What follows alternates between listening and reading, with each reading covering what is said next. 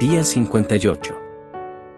Hermanos amados de Dios, sabemos que Él los ha escogido. Primera de Tesalonicenses 1:4. Muchas personas quieren saber si están entre los escogidos de Dios antes de siquiera mirar a Cristo. Pero de esta manera no podemos saber si hemos sido elegidos, ya que solo se puede hacer cuando fijemos la mirada en Jesús, Hebreos 12:2. Oh, pecador, si deseas saber si estás o no entre los escogidos de Dios, haz lo siguiente y tu corazón tendrá la certeza ante Él. Si sientes que eres un pecador culpable que está perdido, ve directo a la cruz de Cristo y confiésalo a Jesús. Luego dile lo que leíste en la Biblia, al que a mí viene, no lo rechazo, Juan 6:37. Y este mensaje es digno de crédito y merece ser aceptado por todos, que Cristo Jesús vino al mundo a salvar a los pecadores, primera de Timoteo 1:15.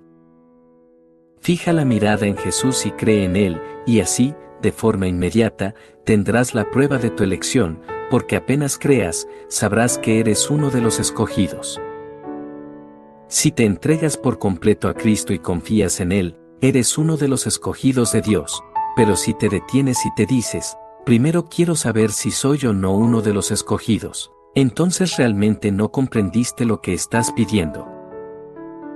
No importa el tamaño de tu culpa, acude a Jesús tal como eres y deja atrás todas las interrogantes respecto a tu elección. Acude directamente a Cristo y escóndete en sus heridas, y así tendrás la certeza de ser elegido recibirás la confirmación de parte del Espíritu Santo y podrás decir, sé en quien he creído, y estoy seguro de que tiene poder para guardar hasta aquel día lo que le he confiado, segunda de Timoteo 1:12. En la eternidad pasada Cristo estaba presente en el concilio de la divinidad y puede decirte si fuiste o no escogido en él. No podrás descubrirlo de ninguna otra manera. Ve a Jesús, Pon en él tu confianza y su respuesta será, con amor eterno te he amado, por eso te sigo con fidelidad. Jeremías 31:3.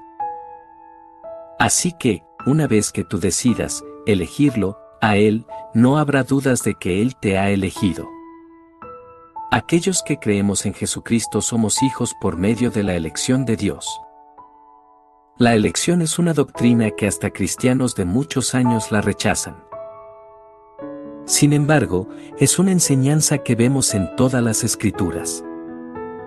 En esencia, la elección tiene que ver con la absoluta soberanía de Dios en lo que respecta a nuestra salvación.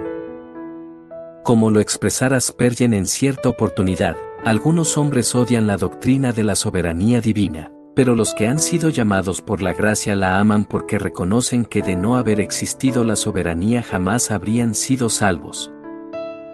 ¿Había algo bueno en nosotros que movió el corazón de Dios a salvarnos?